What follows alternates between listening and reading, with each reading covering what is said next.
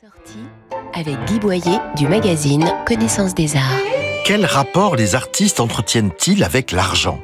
Comment ont-ils illustré la passion de leurs contemporains pour les richesses et comment ont-ils réagi aux dérives financières qui ont perverti nos rapports aux autres? En une douzaine de salles thématiques à la Monnaie de Paris, l'historien de l'art Jean-Michel Bourg réussit le pari de nous faire réfléchir aux liens, souvent contre nature, entre l'art et l'argent. Faisant fi de la chronologie, il mélange art ancien et contemporain pour nous raconter l'histoire de Danaé, séduite par Zeus métamorphosé en pluie d'or, ou le mythe du veau d'or critiquant l'idolâtrie et la toute-puissance de l'argent.